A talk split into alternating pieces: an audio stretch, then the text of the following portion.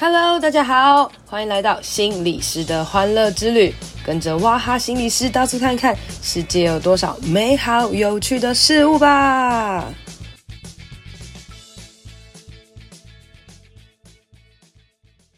Hello，大家好，欢迎收听心理师的欢乐之旅。今天呢，我要邀到一个跟我这个些许有缘的人哦。那这是一个这个也是一个新书作家啦。然后疑似呢，他的这个出书跟我同一天这样子。然后他就呃丢讯息给我讲，然后讲一些话什么之类的。然后呃细节我忘记了，但我只知道他住在我家旁边。想说哇，同一天出书，然后又住在旁边，怎么这么巧，这么有缘啊？然后呢，他疑似很害羞，想说那你那么害羞，我就帮你抓来录 Podcast 好了哦。那 Podcast 聊得顺利，我再跟你实体本人见面这样子哈。好，所以呢，我就来欢迎一下我们这个练习不孤单的这个新科作家李玉玲心理师。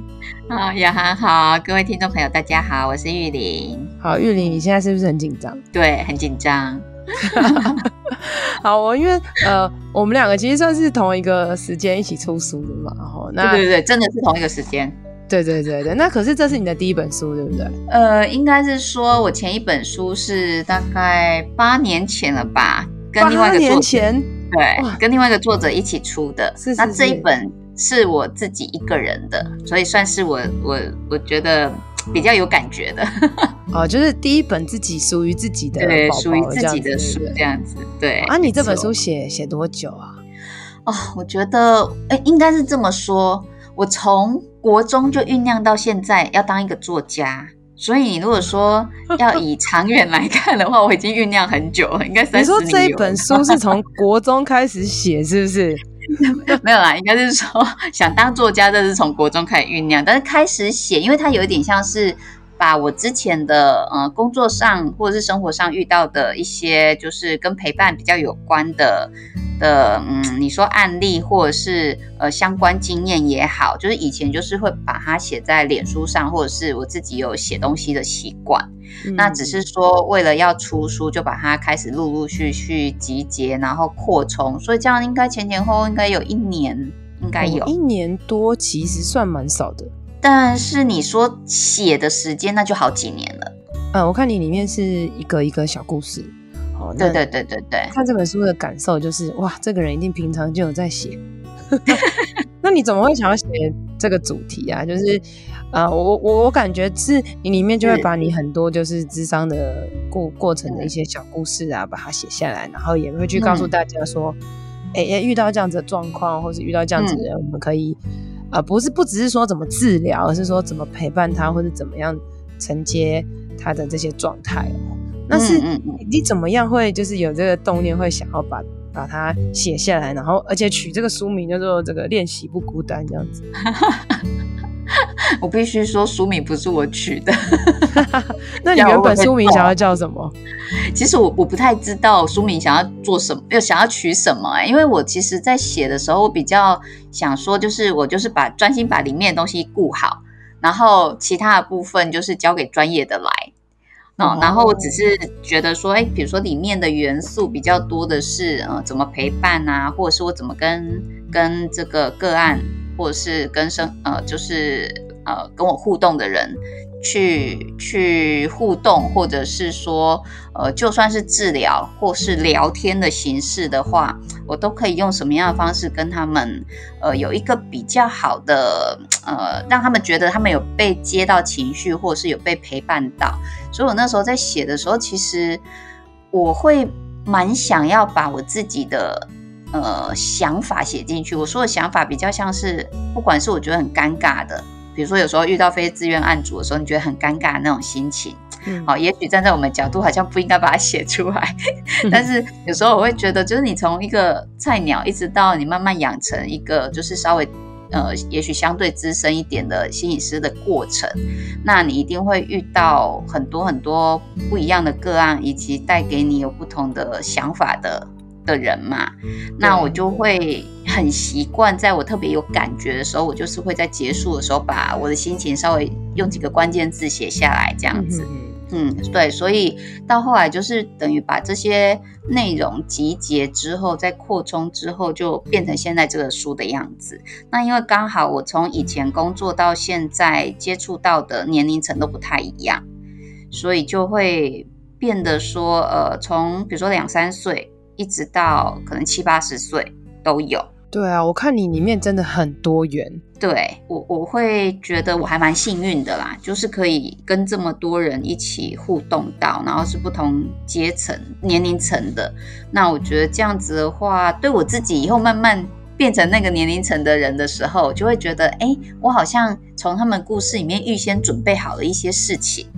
嗯，比如说啊，其实我觉得就是。做个案的过程，真的都是彼此都会有所成长啊。然后，我的确看你的书也觉得，哇塞，这个人怎么就是接案的那个范围这么广？就是你知道，一般人我们啊，可能专做儿少啊，专做成人，专做伴侣什么的啊。我觉得，哎、欸，这个人怎么好像什么都做这样子哦？而且什么都做，然后还可以把它记录下来，真的是一件呃，一看就知道是个认真的人然后 我没有啦，因为怎么讲，我以前其实并没有想要走临床。我以前在学校修课的时候，都是修智商的课比较多。然后是因为有一次机缘，就是到医院去工作，然后接触的是那种呃极低出生体重的早产儿，就是很小很小的，从他们六个月一直到两岁，然后半年来一次给我看一下他的发展状况。那我就觉得好有趣哦。然后我那时候就想说，好吧，我自己就是其实是比较内向的，然后我觉得跟小孩互动好像比较适合我。所以，我其实以前的走向都是想要走幼儿儿童，就幼儿儿童，还不包括青少年。是是 是，对。然后，所以我觉得后来其实是，嗯，我自己觉得蛮幸运的啦，就是在不同的转换工作工作的过程当中，就刚好遇到不同年龄层的，对，所以所以算是很幸运，我觉得。对啦，其实很多时候我们要接什么个案也是跟个性有关系。就像其实我就比较吵的人嘛，所以我就是接这个 青少年比较合适啊。你你说你比较害羞，比较内向，哎，的确是就接孩子好像比较合适哦。但是其实我们说实在，我们真是如果在自费市场，你也是没办法选个案的啦，因为就是大家怎么约你，你也不知道嘛。但是其实 呃，你你这边写就练习不孤单嘛。其实心理师很多时候真的最简单，有时候只是做到陪伴。嗯，就是基础的陪伴或者承接情绪那些东西有做好，哦那接下来的治疗跟疗愈才是后面的开始啊。所以你的特别之处就是你接的这个超多不同的年龄层嘛。哎，那我觉得这就蛮酷的啊。那我想问一下，就是请问你到底是就是做过多少工作啊？就是不同的哪一些场合，以至于你可以遇到就是这么多的人呢？呃，比如说我之前在医院，呃，就是呃做这个比较像是呃帮医生，就是好了，我这样讲好了，我都会说我在跟老人家聊天。那刚好我们的老人家都是失智症的家属，或者是这个这个患者这样子。对，那就会。跟他们互动的过程当中，提供他们一些，比如说社会资源啊，好，或者是可以去哪里上课啊，好，然后或者是说，呃，家属的这个情绪可能比较激昂的时候，或者是比较低潮的时候，可以安慰他啊，好，所以就是稍微有跟长辈互动的经验，是，然后在实习的时候，主要就是做早疗的。然后做早疗的就会变成说是呃做测验啊，做评估的部分嘛，做横件的部分，然后再加上跟这个家长啊，有时候是跟老师，有时候是跟社工嘛，嗯、那就会跟比较多的孩子也有互动到。那后来再加上之前的那个早产儿的部分，所以那个也做了三年半。哦，然后再就是现在在自费市场，呃，没有，应该是先说在学校，后来就是在学校又待了两年，就是接触青少年的个案，然后后来现在就是在自费市场，就比较多的成人，成人会居多，或者是一些大学生这样子，因为本来就有想说，如果一个人的全人全程都可以接触到，我自己是蛮。蛮期待的啦，所以我一开始的设定其实就是希望每个年龄层都能够接触到这样子，所以即便在我还不是心理师的时候，我也去学校代课。那去学校代课的时候，其实就会呃，因为我们心理系毕业的话，呃，或者是心理所毕业的话，其实我们我们去辅导室的几率是比较高的啦，哈、哦，所以 其实代课的部分，他们就会希望说，哎，有一些特殊的孩子，呃，他们可能不知道怎么处理的，或者是不知道怎么陪伴他们的，然后就会希望说，呃，那就请这个辅导老师来帮忙处理这样子，哈、哦，看看怎么样可以让让他在班上比较能够互动啊，哈、哦，或是老师能够减轻一些压力呀、啊、之类的。哦，所以可能是因为这样，就比较幸运遇到不同阶段的孩子或是大人。对，欸、你这边讲说你是比较幸运，可以遇到很多 不同的人哦。嗯，那我听来就是，哎、欸，你是屁股很痒吗？就是 怎么一直换工作后，就是 对，怎么会一直换不同的领域？所以你是一个就是。嗯其实看似内向，但蛮喜欢自我挑战的人哦。我我觉得真的是呃不同阶段的运气耶。怎么讲？就是我刚毕业的时候，哎，这样讲就透露我的年纪。我刚毕业的时候还没有心理师法通，就还没有通过。对啊，你就知道了哈。不知道不要问呀。对，所以那个时候就会变成说。心理系出来，其实就是一般人就会觉得，反正心理系就是接触人的嘛，所以跟人有关的什么工作你都可以做。所以那个时候其实我也还不知道我要干嘛，所以我就是什么都做。但是我知道我大概会比较偏婴幼儿，所以我一开始是去幼儿园上上班的，就当幼教老师这样子。然后是慢慢慢慢拽，然后到到医院工作，然后工作之后刚好通过了。通过有一段时间的这个缓冲期嘛，然后就决定说好，那我好像还蛮喜欢这个领域的，我就再回去念研究所，嗯、所以我也没有赶上什么特考的的这个部分，就比较可惜啦，不然就可以考特考，就不用再回去念研究所了。哦，真的哎，差一点点就还是要读很多书，没错。所以其实你当心理师真的蛮久的哦。那这个久的过程当中，对啊，在这书里面真的是累积了很很多的经验呐。那我我之前看的时候，我还开玩笑跟你说，我就哎觉得这本书真的很专业哦。所谓专业，就是好像是给这个读智商的或是那种。心理师他们去看，就是对对，就他们看到哎、欸、个案的时候，他们可能可以想怎么做，因为其实你知道新手心理师或是学生，其实他们都会蛮焦虑，要怎么样面对个案啊，或是什么，就觉得哎、欸、你这边的好像小故事，就是好像是可以哎、欸、告诉他们说哎、欸、怎么做。可是我仔细看之后发现，其实它也不像教科书，因为教科书会写的更仔细，但是你没有写就是哎、欸、你应该要怎么做。我反而是觉得。这过程当中就是蛮温柔的，就是有点，它其实有点像小说，欸自己觉得，就是它就是一个一个故事，然后让浪慢慢的结束，然后。呃，虽然后面有教你说可以怎么做，但我觉得更重要其实不是教你怎么做，而是就是看完说哦，原来可以这，哦，原来这样子就这个人就得到了陪伴啦，或是哎，其实其实智商它不是一个就是这么深奥的东西，它有时候其实可以回到这个很纯粹的感觉啊，对对对，所以我觉得你这书就是呃，简单定义一下，我个人就是觉得哎，它是一个温柔的书这样子。谢谢谢谢谢谢。其实我那时候在写的时候啊，我就有跟出版社说，我可不可以任性一点，就是我不太想写很多的理论。就是你在这本书里面大概很少会看到我说哦，某某学者说了什么什么，哪个研究写了什么什么，很少啦，可能有提到这样子。啊，一般一一一方面是我自己觉得我自己书念的不好这样子，然后二方面是我觉得说，嗯，如果我想要它是一本定义成从家人出发的陪伴之书的话，我希望写的尽可能的白话。然后呃，让他们会觉得说，哦，就像你刚刚讲，其实智商好像不是那么的呃，这个高不可攀的呃方式。即便你可能真的有需要去，也不要害怕这样子。嗯嗯。那如果说你只是想陪伴你的家人，或者是陪伴你的孩子，那其实有一些方法其实是做得到的。我只是想把陪伴这件事情写得稍微具体一点、仔细一点。嗯让让看的人知道说哦，原来这样其实就叫做陪伴哦，原来以前可能某一种我们以为是陪伴的方式，其实并不是。那你觉得哪一些是我们原本觉得是陪伴的方式，但并不是啊？啊，譬如说，呃，我我之前遇过，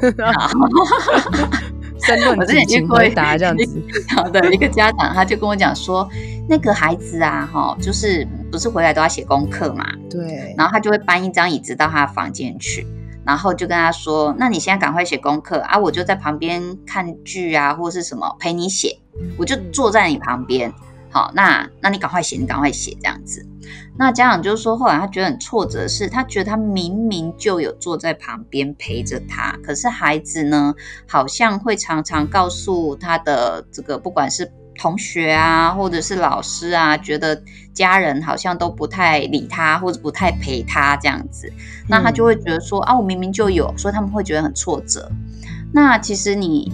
深入去讨论这个陪到底是人在心也在的陪伴，还是说，其实你做你的，我做我的，我只是坐在旁边而已。其实你有什么需要，我也不见得帮得上你。那我们其实是两个好像陌生人的状况，只是处在同一个空间里面。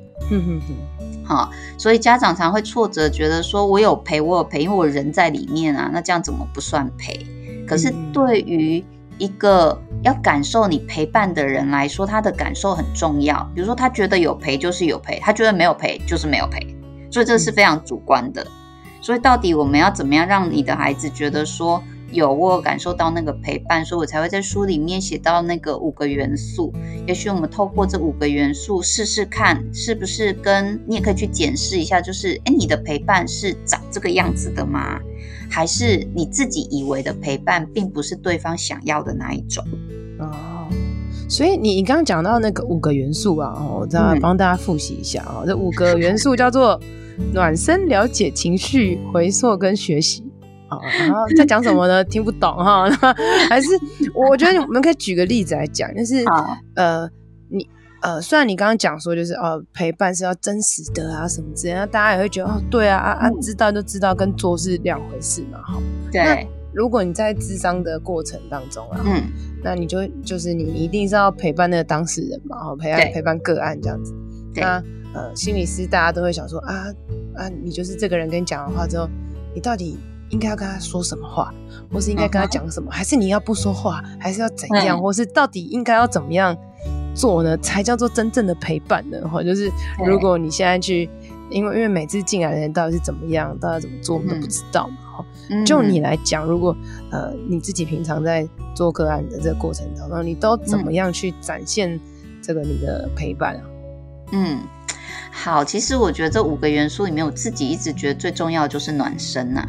嗯，暖身其实就是我们在讲的建立关系跟信任感的那一块。对，所以有时候带着嗯、呃、心理困扰来的人，他可能也会觉得，对我我我面对一个陌生的呃所谓的心理师啊，我到底要讲什么啊？如果我不知道要讲什么的时候，他会引导我吗？还是我要自己开口？还是我可以沉默吗？我可以不回答他吗？嗯、他一定会有很多的脑内小剧场。啊，其实我自己也会。所以，我其实都在书里面写得很清楚。有时候我会觉得 啊，你这样子的时候，我到底要讲什么？就是我之前菜的时候遇到那种呃，这个非自愿案主，然后又是这个有自我伤害的时候，其实我也很挫这样子。其实我就没有很避讳说我在书里面到底能讲什么，不能讲什么。因为我觉得每个人都会怕，每个人都有第一次啊。就心理师的脑内小剧场还是很多的，然后不是每个心理师都很会聊天的这样子哈。你现在在跟我录音的过程当中，是不是也有很多脑内小剧场？哦，超多的，超多。想说你应该把哪一段剪掉这样子。我想说为什么一直打结这样子讲话一直大舌头不会不会不会，不用担心，好不好？什么都很好，继续继续。好，所以所以我通常就是他进来的时候，其实我不会立刻就问他说啊，你今天哦，比如说我看着他的这个病例，就说啊，今天你来好像是因为。会有一些忧郁的想法，什么什么，然后就开始切。其实我都会先请他调整一下他觉得舒服的姿势啊，问一下他怎么来的啊，哈啊，会不会很紧张啊？啊，这是他第一次咨商吗？还是怎么样？就是稍微跟他聊一下，让他稍微有一点放松，或者是觉得说，哎，我这个人好像还算亲切，好像没有这么可怕，好像不会太。太迫切的要马上指导他的核心，所以我觉得那是建立关系是蛮重要的哦。所以到到暖身，我自己觉得，诶，可能几分钟之后，我觉得他好像稍微比较放松了。那放松，我会看他肢体动作啦，比如说本来很紧张的，然后耸肩或者是一直。扭他的手指头，或者是怎么样的，没有办法放松下来的表情。现在是比较比较都大家都戴着口罩啊，不然以前真的可以很清楚的从面部表情去判断，现在只能从眼睛这样。对，好，所以我会从这边先判断，之后我就决定说，哎，我现在接下来可以进入了解的阶段了。哦，那我才会开始问他说，诶，那他对智商有没有什么期待啊？那他最迫切想要在第一次见面的时候聊些什么东西呀、啊？哦，我就会稍微跟他互动一下。那可能对我可能会准备很多个想问的东西，但是我会看他的状况决定我要先问什么。嗯嗯，对，嘿，然后他就可能就会开始讲他的困扰嘛。那困扰的过程当中，你一定会看到情绪的那一块，不管他是沉默啊，还是说他有一些肢体动作啊，还是他有一些愤怒啊，或者是呃焦虑的情绪等等等等，都会在这一块去看出来。那沉默的时候，或是哭泣的时候，我会看状况，就是我不会马上打断他，比如说他要哭，我就会让他哭一下，嗯，对，然后也不会急着递卫生纸给他。我会看一下状况，再决定那个时间点，我要继续让他哭，还是要切入这样子。好，这大概会是在情绪的阶段我会看的东西。那等到他稍微比较缓和之后，可能会看一下，比如说他这次来，假设是跟呃这个男朋友或女朋友的冲突好了。那冲突的过程当中，我们可能会带到他之前，就是有点回溯的这个部分，带到他之前，哎，曾经冲突的。互动的方式是怎么样？他们有没有一些固定的这个模式？比如说，呃，冲突之后一定是冷战，冷战之后就会冷战多久？后来用什么样的方式，呃，就和好，或者是冲突之后就会怎么样怎么样？哈，比如说它固定模式都是这样，好，那我们就会试试看是不是需要调整这个模式。所以他的过去的。呃，我们回溯他过去的经验的话，其实可以帮助我们看看现在是不是有需要做什么调整。那我们会在这个过程当中学习到，比如说他在生气的时候，以前都是砸东西、丢东西、甩门。那我们可不可以在这个过程当中开始带入一些新的，比如说教他肌肉放松技巧啊，教他转移注意力啊，教他一些其他的方法，其实就会放在学习的这一块。所以其实我是从我的智商的。流程好，我的流程去把我觉得陪伴的元素抓出来，然后希望说可以在呃大家想要用的时候，因为大家不见得是心理师啊，那你可能在家里你自己想用的时候，那你可以用这几个元素，甚至是你觉得不好用，你想要某个部分调整成你自己家庭氛围适合的，我觉得都很好。对，能够自己用的。Okay, 我觉得这五个元素啊，哈、嗯，就是暖身、了解情绪、回溯、学习啊，哈，这个呃，可能很多，如果我们节目里面有一个年轻心理师或是学生啊，听到就觉得说，哦，原来要这样啊，或者什么的。但是其实我觉得，就是真的智商它是非常非常弹性的啦，哈，就是对。到底怎么做？没有一个固定的模式，但是我觉得把一个公式写出来其实是蛮好的哦。那其实更重要是提醒我们，就是其实暖身跟建立关系是很重要的。哦，那可是是我觉得建立关系，它是它是指建立，我觉得是那个信任感啊。那个信任感来自于就是可能外面世界的人就是不太有时间允许他怎么样，好，或者是可能会逼着他要做一些什么事啊。但是你可以在这个地方允许他可能可以做自己。那当然。我觉得这个我自己会觉得哦，你知道，有时候自费个案呢、啊，也是会有一些压力，不可以暖身太久。就是对，其实我自己会有这样觉得，因为我自己就是凭良心讲哦，就是我真心觉得，如果我压力很大的时候，如果两千块，我是比较想要吃牛排，就是 比起智商来说，然后那所以其实我觉得很多时候。真的学生啊，然后或者是社福单位免费个案跟自费的个案，它其实都会有很大很大各式各样不同的差别。所以这个智商跟治疗，它当然绝对不是什么看什么书就可以可以理解的哈。但是回到我们自己生活当中，你要怎么样去陪伴人？其实，呃，就是少说点话，其实很重要。就是你真的要有很多的先听、先了解，然后先去去陪伴，然后所以。其实严格说起来，真正的陪伴就是少说话。其实它可能是一个最基础的部分，不知道你觉得，嗯，怎么样看待这件事情？有时候我们会觉得说，当一个人有心理困扰，然后来跟你求助的时候，或者是诶你看到他可能正在哭，或者是情绪不好的时候，我们就会急着想要做一点什么，不然我们其实自己是很焦虑的。对对对没错，没错。所以其实很多时候我们是卡在自己的焦虑上面。没错，就是对，因为我我看到他不好，所以我有点焦虑，然后我就试着想要做一些什么。但是你做的这些东西，其实是为了对，是为了自己，而不是为了对方。没错。所以有时候如果能够在比如说了解的阶段，你多听听他在讲什么，倾听其实就是一个很大的帮助了嘛。嗯、所以我们有时候会说陪伴或倾听是有力量，一般人其实不太会相信，就会觉得说啊，我就只有听而已，能做什么？这样就算做什么了吗？啊，这样子要听多久？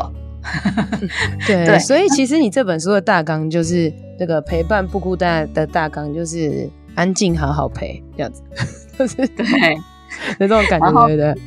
对，然后如果你觉得说，哎，嗯，你已经陪了一段时间，然后呃，可是好像没有什么效果，哦，所以我有时候会引进那个，像我们在自杀防治守门人会讲到一一问二应三转介嘛，好，比如说你在你看到他在哭，好，你可能会去问问他，哎，你还好吗？好，然后他可能也许会告诉你，也许也不会告诉你。好，那如果他有反应的话，那你就是会做出适当的回应。但是如果你觉得说，哎，他的状况，他回应的东西是你没有办法处理的，那你就把它转接出去。其实我觉得也很好，就是我们会有很多陪伴的方式。就像你刚刚讲，其实我们是很弹性的，只是那是因为我们手上有筹码，我们知道我们的专业告诉我们接下来可以做什么。可是，一般人可能不太知道。所以，如果有一个像这样的公式，哈，你说它是公式好了，或者是说，诶，有一些元素你记得很清楚，那你想试试看，你拿来用用看，诶，你觉得效果好不好？要不要调整什么，改成我自己合适的？我觉得那都是一个很适合你去从里面得到一个成功经验，然后帮助你去运用的。因为你如果常常觉得说，诶，用了不好用，你就不会想用啦。对，或是你的智商没帮助，就不会来啦，对不对？就拿去吃牛排啦。对，所以其实我觉得这本书，呃，如果大家去书店翻一翻啦，就是就是很多小故事，你就翻一翻。有时候你就是，嗯、其实我买书也是这样，你就翻到啊一两个小故事，你看完你觉得不错，你就可以把它买回家继续看这样子。那在这个小故事当中，可能有些事情是你经历的啊，有些事情就是别人的故事，但是我觉得在当中都是可以自己截取到一些重点的啦。然后每个书都是这个。作者的结晶啊，哦但是我想要访问一下，就是因为我也刚出书嘛，哦那我觉得我这本书，我我的耍废的勇气哦，就是书出的比较低调这样子。那我觉得你这本书有点高调，哦 就是这个真的吗？怎么样？对，高调就是，哎，你有很多很多场那个这个签书会哦，是北中南三场吗？有两没有啦，两场哦，两场是不是？中部跟北部跟台北。对对对对，哎，那你对于这个签书会，因为北部还没嘛，哦、嗯，那那个中部的这个签书会啊，就是对呃来的人是谁？然后他们可能问了一些什么问题？要撇出朋友了，哦、你觉得有没有其他是哎你你超乎不是你想象的人，然后他来了，然后有一些什么样回馈？哦是，呃，当然会有一些就是脸书的朋友啊，或者是说，哎，认识很久的朋友，真的很久没有见面，刚好趁这个机会可以就是来见个面这样子。是是是，那当然会有一些是在逛书店的人，哦，啊，我那一天可能还算唱作俱佳吧，嗯，就是那天我们用角色扮演来来讲这个呃五个元素。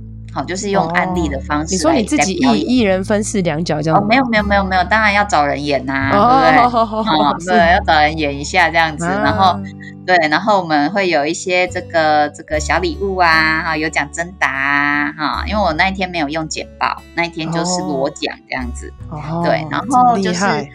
没有，就是我第一次尝试。我觉得就像你说的，有时候就是好像突然想给自己一个挑战，我能不能用这样的方式跟大家互动，把我的重点集中在我眼前的人？哇，真的是大挑战哎！对，很可怕哎，很错哎。而且你台北场是陈平浩，感觉就是随便讲，因为他更会演。对，我要靠他了。对对对对对，所以有遇到什么样？你觉得就是有没有当现场有些读者或者是给你一些回应？有，我有遇到一个老师，他在问说，就是怎么样面对可能他在班上就是有一些情绪比较明显的孩子，那他到底该做什么可以帮助他状况好一点，或者是说我到底该做什么才叫做陪伴？好，那那我觉得这种就是像我有时候也常去学校演讲嘛。那其实很多老师，尤其是导师或者是安亲班老师，他们可能没有受过专业的训练，可是他们同样很想帮忙他们的孩子。啊，不管是这个这个，他们觉得可能呃医院有诊断的孩子啊，哈，或者是说一般的孩子，哦，那毕竟都是在。他的课堂上嘛，所以在这个过程当中，要怎么用陪伴的元素来帮他，其实暖身还是很重要的啦。我其实一直都觉得暖身很重要，然后再来是你要打开他的心门，其实有时候不是那么容易，因为我们在一个觉得不是很安全的情境之下，我们本来就会防卫嘛。对，那我可能又做了什么让你觉得不开心的事情的时候，你站在我旁边，或是你来问我的时候，我当然更会觉得第一个想法是你是不是要骂我，或者是你是不是要对我怎么样？嗯、所以他可能不容易对你释出信任感，除非你本来就是他很信任的人。所以我其实里面有一篇是，呃，我没有直接处理这个孩子的问题，而是他的导师来。嗯，那我自己是觉得说，有时候成功不必在我嘛，就是我们不见得每一件事情都能够去处理。但是如果你知道有一个他生命中的重要他人哈，可能是老师，可能是家人，在那个他情绪非常不不稳定的时刻，可以给他一些抚慰，那我觉得就让他做啊。嗯，没错，我觉得其实你刚刚讲的很好，就是。我们当心理师的人，然后其实我们不是只面对个案，还有他家长啊、他的老师啊，甚至然后他的保护官啊、嗯、他的什么 Kiki 口口东西这样子哦。那其实如果各个专业其实可以合作的时候，其实才是最可以支撑一个人，因为每一个人生命的重量都是很大的啦。而且我觉得孤单这个议题它真的很很重要。我记得我我记得我前几天在那个我的脸书上面就分享了，就是 po 文写的，就是关于孤单跟孤独。之间的差别或者什么这哦，就那篇那个沸沸扬扬哎，就是他触及破万这样子，嗯、就是就我就发现就是孤单这个议题，其实大家就是真的很需要去了解，嗯、然后甚至有一些个案或是有些人，他可能也很真诚跟你讲说，我就很孤单，我就很孤单，但是他其实也不知道该怎么解决。那其实他本身不知道怎么解决的时候，其实我们也是不知道。那这个过程其实是心理师和个案真的要一起去花很多时间，慢慢去去去。我觉得有时候东西都是时间到了，然后这个这个东西才会被被看见、被解决。嗯。有时候是在那个过程当中一起努力，然后一起找到，诶，也许适合你的方式。有时候可能不适合啊，不适合我们就是在在找嘛。那像你刚刚提到孤单这件事，我上次看了一个黄秋生先生他的专访，他也蛮有趣的。他就讲说，就是有一个他他说他他遇到一个所谓的大师，然后大师就跟他讲说，就是你看起来呃就是是很 lonely 的。他是用英文说的，他就说啊，你你你看起来很 lonely 这样，然后他就说他很不服气的跟他说，我是 alone，我不是 lonely。